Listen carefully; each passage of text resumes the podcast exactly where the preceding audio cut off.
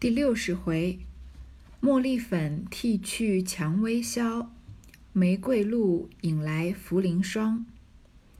这回的回目呢，是说几种药材和一些这种保养品啊，听起来好像是很平淡无奇的一回。但是我在上一次结束的时候说过，这回在《红楼梦》的情节里面，算是嗯非常高潮迭起的一回，然后也是环环相扣啊，引出引出了很多小人物的命运。还有很多这个嗯仆人之间的这种勾心斗角。之前上一回不是结束在平儿说他处理了另外一件大事情嘛，所以这里有这个这个春燕她妈妈来闹的这个事情都不算什么事。那平儿是在处理的是什么事情呢？话说袭人因问平儿何事这等忙乱，平儿笑道：“都是世人想不到的，说来也好笑。”等几日告诉你，如今没头绪呢，且也不得闲儿。一语未了，只见李纨的丫鬟来了，说：“平姐姐可在这里？奶奶等你，你怎么不去了？”平儿忙转身出来，口内笑说：“来了来了。”袭人等笑道：“他奶奶病了，他又成了香饽饽了，都抢不到手。”平儿去了不提。袭人就问平儿：“到底是什么事情这么忙啊？”平儿说：“啊，这个事情一般人想都想不到，说起来也好笑。但是现在呢，还没有处理完，还没有头绪，等过几天再告诉你。现在我也没有空。”话还没说完，你看平儿才跟袭人说了几句话呀。这个时候，李纨的丫头就来找平儿了，说李纨在等她。平儿就赶快说要去了。袭人就说：“啊，他奶奶病了，你看王熙凤一病啊，这个平儿就成了香饽饽了，就好像大家都要抢的一个馒头一样。”都抢不到手，平儿呢就暂时先走了。宝玉便叫春燕：“你跟了你妈去，到宝姑娘房里给婴儿几句好话听听，也可不可白得罪了她。”春燕答应了，和他妈出去。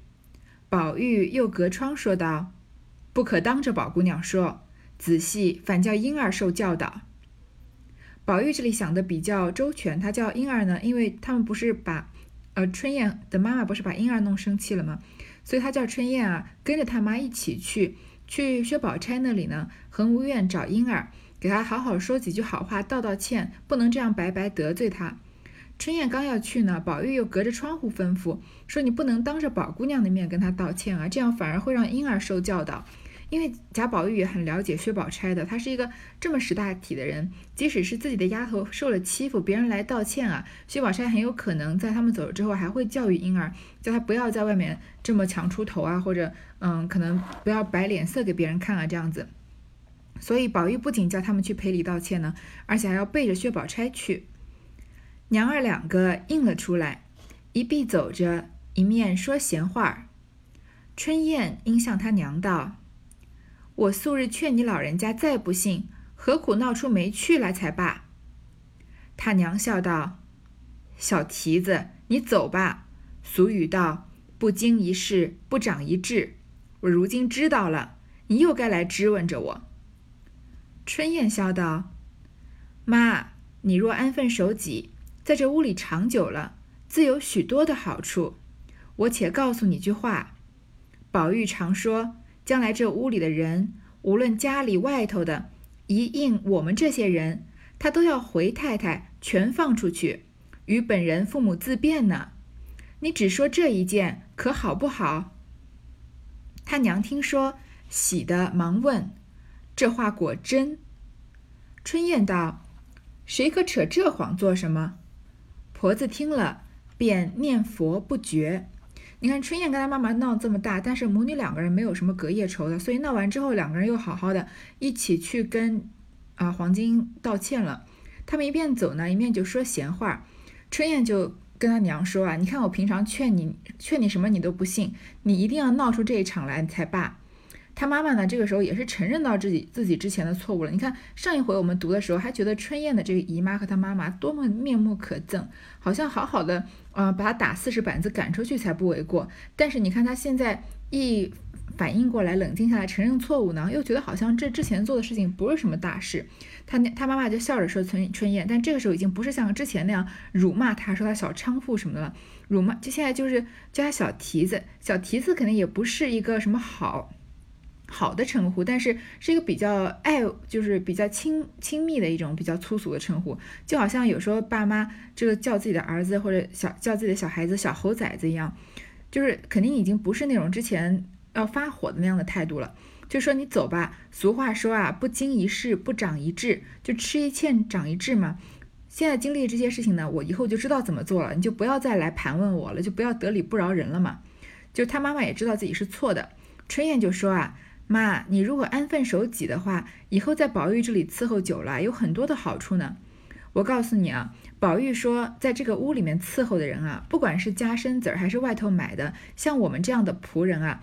以后他都要回太太全放出去，与本人父母自便呢，要把他们放出贾府，让他们再回去做普通的正常人。说这样可好不好？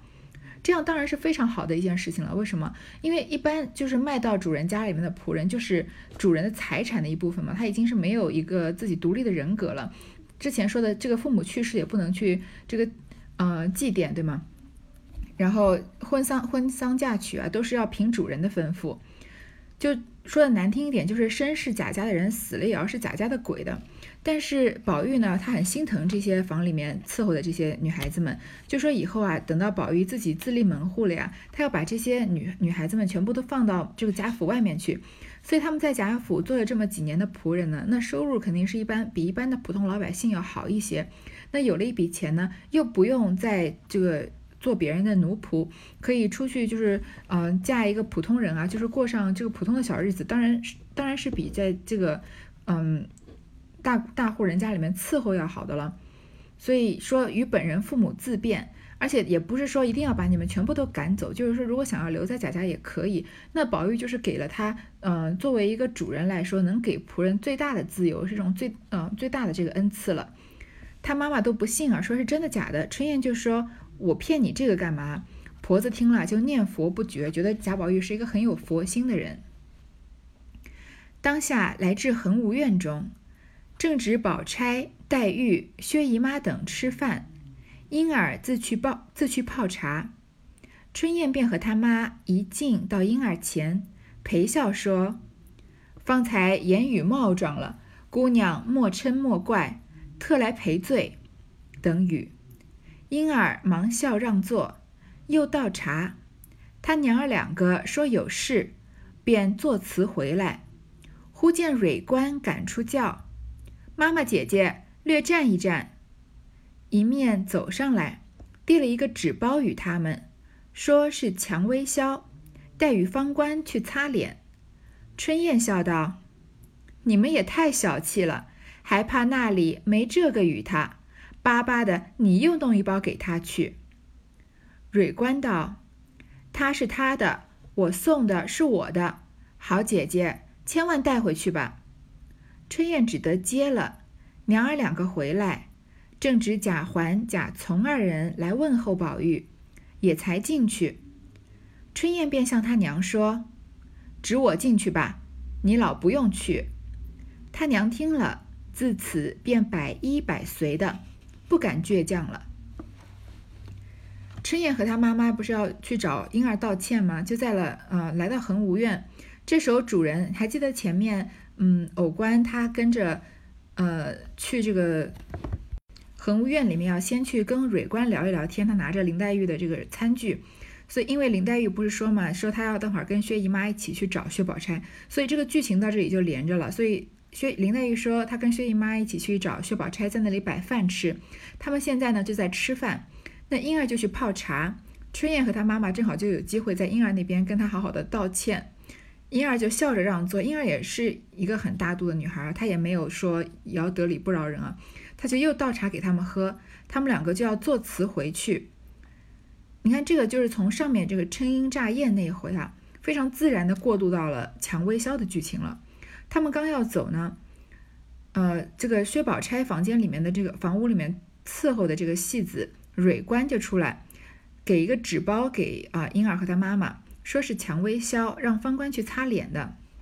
还记得前面这史湘云说她脸上犯了性斑癣嘛，要用这个蔷薇消来擦，所以她去问林黛玉要啊。然后，呃，所以薛宝钗这个房子里的蕊官也有，他就让拿了一包给说让他们给方官，可能方官春天也容易犯这个性斑癣。春燕就笑他说：“你们也太小气了，方官是在哪里伺候啊？在贾宝玉的房间里，哪有什么这个贾府最好的东西都是捧到贾宝玉面前的？你还怕这个贾宝玉房间里的方官没有蔷薇效用吗？”那蕊官就说啊，他的是他的，我送的是我的，我送的是我的心意，所以好姐姐你千万带回去吧。就我觉得蕊官这个，呃，想法就是非常，我们很多人也是，可能小时候也是会有的，就是你不知道要送给自己的好朋友啊，或者自己比如说心仪的对象啊什么样的东西，你有时候觉得他可能什么都有了，但是事实上就不管他有的是什么，如果两个人是这个很亲密的朋友，或者是呃。爱人的话，那你送的东西总是不一样的，是代表你的心意嘛？所以东西倒是小事情，而是东西上面寄托的感情是比东西本身更要重要的了。春夜呢就接了蕊官的蔷薇销，他们回去呢正好贾环和贾从两个人来找宝玉，那就是宝玉的晚辈，也才刚进去。春燕就跟他娘说啊，我进去就行了，您不用去。他娘吃了这么多次亏，现在当然懂了，就说从此就百依百顺，不敢再倔强了，就在外面等了。春燕进来，宝玉知道回复，便先点头。春燕知意，便不再说一语，略站了一站，便转身出来，使眼色与方官。方官出来，春燕方悄悄地说与他蕊官之事，并与了他消。宝玉并无与从环可谈之语，因笑问方官手里是什么。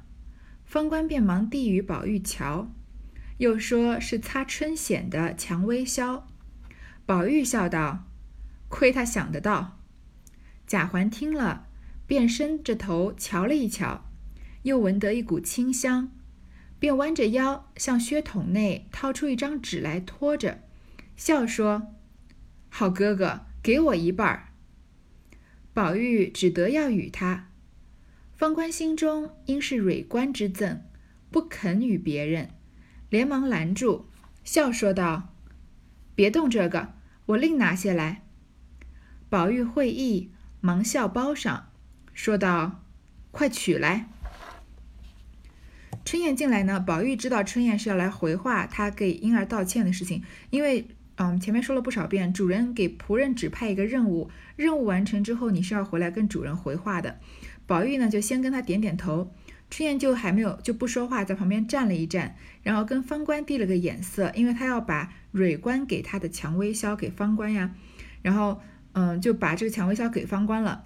宝玉呢，他跟从贾从、贾环也没什么好说的。我们知道，宝玉一直对这些人都是意兴阑珊啊，不管是前面的嗯出现的这些什么贾芹啊。贾云啊，还是贾环、贾从，还有这个后辈的这个贾兰，他跟他们都没有什么话说，常常都是说两句就没什么好说的了。他就笑着问方官手里是什么？这个时候方官手里拿着不就是刚刚蕊官给他的蔷薇销吗？他就递给贾宝玉，说是查春显的这个蔷薇销。宝玉就笑着说啊，亏他想得到，亏着这个蕊官想得到。贾环呢？贾环平时没有什么好东西，他是个呃这个小冻猫子嘛，没毛的小冻猫子，没有什么人疼爱他的，所以很多大家这个主人都觉得很正常的东西，甚至仆人之间都能有的，贾环可能没见过。他这平常也是不是常常前面赵姨妈说他鞋耷拉袜耷拉的，也没有人管他吗？他就伸着头瞧了一瞧，又闻到一股清香，然后他就。从靴筒里面掏出一张纸，你看，还从靴子里面，就从脚里面掏出来一张纸，说：“好哥哥，给我一半。”你看，他就是有点类似于有点舔着脸问贾宝玉要东西，而且是从鞋子里拿出来的。那蔷薇销这种香香的东西放在鞋子里的纸上，是不是感觉也挺不雅的？那你就同时也能感觉到这个贾环这平常人是一个什么样的形象，就是好像比较比较嗯不得体，比较这个粗俗的这种男孩子的这种形象了。那宝玉就只好给他了。弟弟问哥哥要东西，他还能不给吗？但是他要的这个蔷薇销呢，是蕊官要给方官的。那方官因为是蕊官给他的，他不想把这个蔷薇销给别人，就说你不要动这个，我再拿一点别的来。这个时候的方官并不是说看不起贾环啊，如果有的话，也是在内心深处这里没有写出来，他就是不想把嗯有着蕊官心意的这个蔷薇销给别人，就好像前面蕊官说的嘛，他的是他的，我送的是我送的，对吗？所以这个是蕊官送，他不想给人，宝玉就赶快把他这个蔷薇销还给他，说你再去取过来。方官接了这个，自去收好，便从帘中去寻自己常使的。起帘看时，盒内已空，心中疑惑：早间还剩了些，如何没了？因问人时，都说不知。麝月便说：“这会子且忙着问这个，不过是这屋里人一时短了。你不管拿些什么给他们，他们哪里看得出来？快打发他们去了，咱们好吃饭。”方官听了，便将些茉莉粉包了一包拿来。贾环见了，就伸手来接，方官便忙向炕上一掷，贾环只得向炕上拾了，揣在怀内，方作辞而去。方官接了蕊官给他的蔷薇销呢，就去收好，就在帘中啊，这个装帘嘛，平常装东西这个小箱子里面去找自己平常常用的蔷薇销，打开来看的时候，里面已经没有了。他心里面觉得很疑惑，说白天还有一些，现在怎么没了？再问别人啊，别人都说不知道。所以这个，嗯，他平常用的蔷蔷薇香没有了。这里也是个细节。我前面常常说贾家的这个败落啊，很多地方就是因为平常常有的东西不见了，就是这个仆人之间啊，有些人手脚不太干净，就开始偷主人家的东西。就是有些东西他。明写有些东西它不直接写，好像就只是剧情里面一个很普通的承接剧情的一个，嗯，这个小小的这个节点。但是其实你回忆起来，就是觉得好像让人觉得这个贾府的衰落啊，不是一蹴而就的，是不停的这个曹雪芹埋了一些线索的。这里方官找不着蔷薇销呢，麝月就说：“你这个时候问这个干嘛？不过就是屋里哪个人一时没有用了，就拿了你的嘛。”你就不要管什么，随便拿点东西给他们，他们哪知道什么蔷薇销啊，是什么别的东西？这种男孩子哪知道这些化妆品的东西？赶快打发他们去了，他我们好吃饭。就好像你现在跟那个男孩子说什么这个口红的色号，对吧？哪一个是什么奶茶色，什么是什么南瓜色？这个男孩子哪知道？说你随便给他们一个就行了嘛。方宽听了觉得有道理啊，就拿了茉莉粉包了一包拿过来。贾环见了呢，就伸手来接。你看方官这里，他是嫌贾环脏啊，就往炕上一掷。他在贾把贾环坐在炕上，他就往那边一摔。他不想跟，连东西都不想放到贾环手上。而且方官是什么人啊？他只是一个戏子，而且是服侍的仆人。贾环不仅不管怎么说，也是贾府里面正经的主人吧。所以你看贾环在贾府里面的位地位低到什么地步？什么样的仆人都可以都看不起他。那方官是一个有点。呃，高傲的这个仆人，因为他平常是演正旦的嘛，但是就是这样子对主人的态度也是有一些，也是有些太过分了。所以，嗯，很多时候我们前面也看到这个相方官跟别人吵架的时候怎么样一个盛气凌人的态度，就一方面写出贾环在贾府里面的地位有多低啊，就是表面上的地位，实质上的地位，在人们心中的地位都非常的低。另外一方面也看得出来，方官这个人啊。嗯，后面有可能会因为自己的性格要吃亏的，对吗？就往炕上一摔，贾环呢就只好在从炕上捡了，揣在怀内，方作辞而去，这才走开。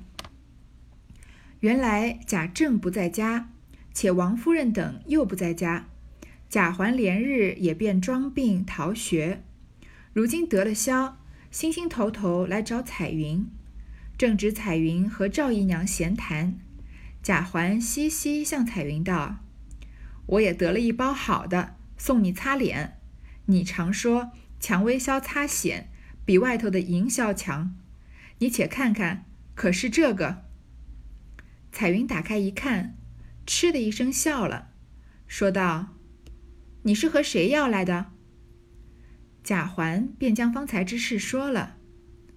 彩云笑道：“这是他们哄你这乡老呢，这不是销，这是茉莉粉。”贾环看了一看，果然比鲜的带些红色，闻闻也是喷香，因笑道：“这也是好的，消粉一样，留着擦吧，自是比外头买的高便好。”贾彩云只得收了。这个时候呢，贾政不在家，还记得吗？他已经出差了好几年了。那王夫人也不在家，他们去给老太妃扶灵了。贾环因为家里没有主人，他就装病逃学，不去上课。那家里都没有大人管了嘛，你哪能指望孩子就是好好的去上学呢？现在得了这个蔷薇硝啊，他很高兴来找彩云。彩云是他这个最好的朋友，也可以说是他未来姨娘的人选吧。因为前面还记得很久以前，贾宝玉在跟金钏儿在那儿调情的时候，金钏儿就闭着眼睛回答说：“你去那个呃赵姨娘那边看看贾环跟彩云在干什么呢？对吗？”彩云就是一早知道自己在贾宝玉这里没有什么机会，所以很早的就把这个矛头指向了贾强啊，指向了贾环，就觉得以后至少能做一个庶子的这个姨娘吧。那贾环呢也很高兴。这个时候，彩环正在和彩云正在和赵姨娘在闲聊呢。贾环就嘻嘻的笑着跟彩云说：“啊，我也拿了一包好的给你擦脸。他是问贾宝玉巴巴的要来的吗？说你不是常常说蔷薇消擦这个春痫比外面的银消强吗？蔷薇消就是用银消，就是呃加了蔷薇露，就是变成蔷蔷薇消，所以可能有一些特别的香味。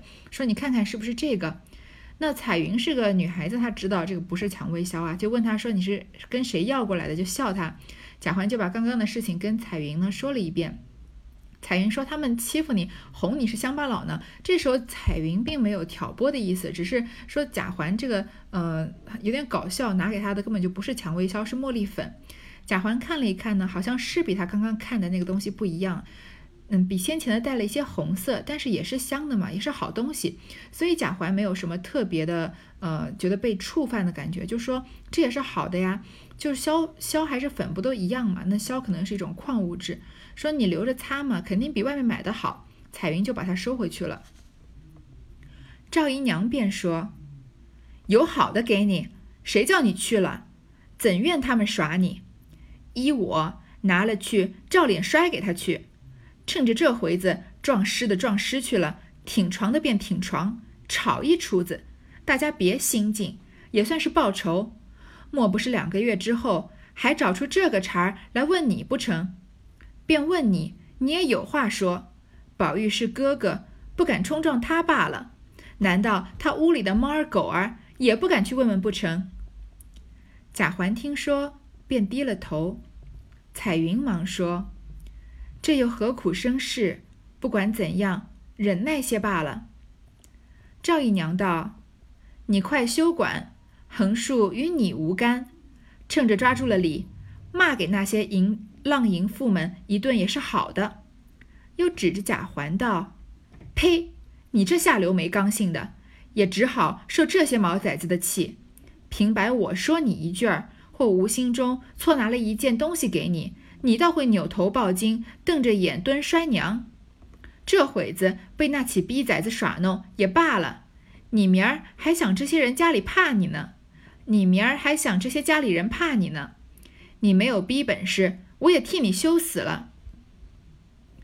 贾环是不觉得有什么的，说都是好东西嘛。赵彩云也收了，这个事情本来就算了。但是可惜的呢，这个当场有赵姨娘在这里。赵姨娘这个人啊，她人生中做不出什么正确的事情，做不出什么正确的决定。她就是煽风点火，还有嗯，这个打压她的这自己的亲生儿子嘛。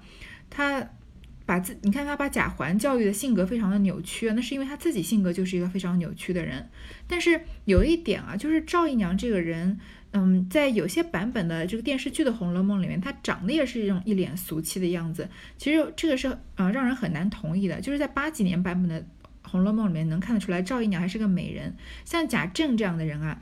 他娶嗯娶了像王夫人这样的大家闺秀，居然还能容忍一个赵姨娘，而且一直是呃贾政身边只有两个姨娘，一个周姨娘，一个赵姨娘。那周姨娘根本是一个可有可无的角色，赵姨娘闹出这么多事情来，贾政还能容忍着她，让她当自己的姨娘啊？那赵姨娘一定是个美人，所以赵姨娘虽然是个草包，然后也是一个呃性格很冲动、做不出正确决定的人的人啊，但是她一定是长相来说应该是个漂亮的姑娘，所以。这点应该是毋庸置疑的，所以如果有些版本的《红楼梦》把赵姨娘拍成一个中年妇女的样子，那就我就认为是，嗯，有一点不没有没有得到《红楼梦》的精髓吧。但是赵姨娘这会儿呢，就在骂贾环啊，说上哪没有好东西给你啊？你要去问人家要这种东西，你怎么能怪他们耍你呢？他把这件事情性质首先定义的很严重。其实确实，虽然贾宝玉房里的那些丫鬟呢是看不起贾环的，但是这件事情上他们并没有是有心要耍贾环。那方官当时是真的要拿蔷薇销给他的，是没有了嘛？所以就拿茉莉粉来替代了。就说要是我啊，我就拿去照着脸摔给他们。这会儿你看他说的多难听，撞尸的撞尸去了，说给老太妃扶灵的这些人去撞尸撞尸体，对吧？撞尸的撞尸了。挺床的挺床，是说王熙凤，她不是最恨王熙凤吗？王熙凤小产在休休息，她说她挺床就好像要死了一样，就躺在床上直挺挺的，对吧？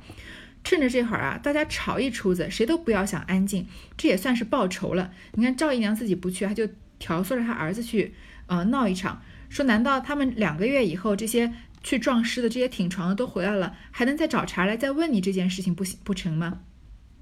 说即便问你啊，你也有话说。宝玉是你哥哥，你不敢跟他顶嘴？难道他屋里的那些猫儿狗儿、那些丫鬟啊，你也不敢去问问吗？贾环这么一听啊，便低了头。其实很多大多数的孩子都是需要在鼓励的这个嗯环境下面才能成长成一个更好的人的。如果是一味的打压，尤其是像赵姨娘这样子无理的打压，还有这个嗯给这个对自己孩子的这个自尊心的建设是有非常不好的影响。所以贾环就低着头不说话了。彩云这个时候就赶快跳出来，她彩云是个很懂事的姑娘，她说：“何苦生这个事呢？因为毕竟是贾环为了她好，帮她要了蔷薇销嘛，所以她不想因为这件事情闹大，就说忍耐些吧。”赵姨娘就说：“啊，你不要管这件事情，跟你没关系。这会儿我们有道理啊，抓住了理，就骂那些淫浪妇们一顿也好，去把那些小丫鬟好好的骂一顿，就抓着这个机会骂一顿也好。那赵姨娘她把，我觉得赵姨娘这个令人讨厌的地方，其实是因为。”我想，我们很多人也有一面是赵姨娘这个样子的，但是没有表现出来。她总是把自己内心最丑恶的一面直接从嘴上面说出来了。就我们心里何尝没有这种丑陋的部分？只是大多数时候我们把它掩盖住了，对吧？但是赵姨娘呢，她心里怎么想的？她嘴上就这么说，说这个时候我们有道理啊，抓那些淫浪妇们，骂他们一顿也好，对吗？她这么一说出来，就让人觉得很难堪了。她又指着贾环骂他。说你这个下流没刚性的，就是说你是不是个男人，就受这些毛崽子的气。平常我说你一句话，或者不小心拿错东西给你啊，你就扭头抱金，瞪着眼摔娘啊，就跟我那个大声小声的非常凶。因为常常就是我们很跟很亲近的人嘛，像父母啊或者父母对儿女，常常会反而就会更这个态度更不好，对吧？说这会儿你被那些逼崽子耍弄，就说的比较难听啊，他们耍你啊，你就算了，那。你还想让人家怕你呢？你这个一点本事没有，我也替你羞死了。所以，我们常常说赵姨娘在《红楼梦》里面的性格是被描画描绘的比较扁平、比较单一的性格，但是这里就对这里就继续加强了这样的印象，对吗？他就是他就只会煽风点火，做出一些不正确的事情来。贾环听了，不免又愧又急，又不敢去，只摔手说道。你这么会说，你又不敢去，只使了我去闹。倘或往学里告去，挨了打，你敢滋不疼呢？糟糟儿调唆了我闹去，闹出了事儿来，我挨了打骂，你一般也低了头。这会子又调唆我去和毛丫头们去闹，你不怕三姐姐，你敢去，我就服你。只这一句话，便戳了他娘的肺，便喊说：“我肠子里爬出来的，我再怕不成？”这屋里越发有活的了，一面说，一面拿了那包子，便飞也似往园中去。彩云死劝不住，只得躲入别房。贾环便也躲出仪门，自去玩去了。赵姨娘这样数落贾环呢，贾环觉得又羞愧又着急。他是好意嘛，其实这件事情贾环真的没有做错，他想把好东西给自己喜欢的女孩子，对吧？只是这样而已。然后被赵姨娘这样数落了一番呢，他又不，他就又羞愧又着急，又不敢去，就摔着手跟赵姨娘说啊，说你就在旁边煽风点火，你这么会说，你又不敢去，就挑唆着我去。那我要是真去把事情闹大了，被人告到学堂里面，我挨打了，你还不就在旁边低头吗？我挨打你又不疼，你你现在挑唆我去跟这些毛丫头闹啊？你不怕三姐姐，就是说你不怕这个嗯探春吗？你不怕你敢去跟她闹，我就服你。他这句话就真的是说中赵赵姨娘的痛处了。他前面跟探春好好的大闹一场，也没有占到什么便宜，对吧？那探春真的是他的亲生女儿，但是探春眼里是没有他的，所以这句话戳了他娘的肺，就好像有点戳心了，这个我们叫什么扎心了，对吧？他就说我肠子里爬出来的，那就没有文化的人说出来的话，说我肠子里爬出来的，我还怕他不成吗？这屋里越发有活的了，我还能让他在这个屋子里面？难道还骑到我头上来吗？说说着呢，他就拿了这个包子往园里面去了，拿那那包茉莉粉啊。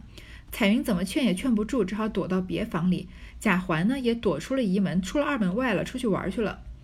接接下来就是要赵姨娘就要因为这个呃茉莉粉替去蔷薇消的事情啊，要大闹一场了。好，这段先读到这儿。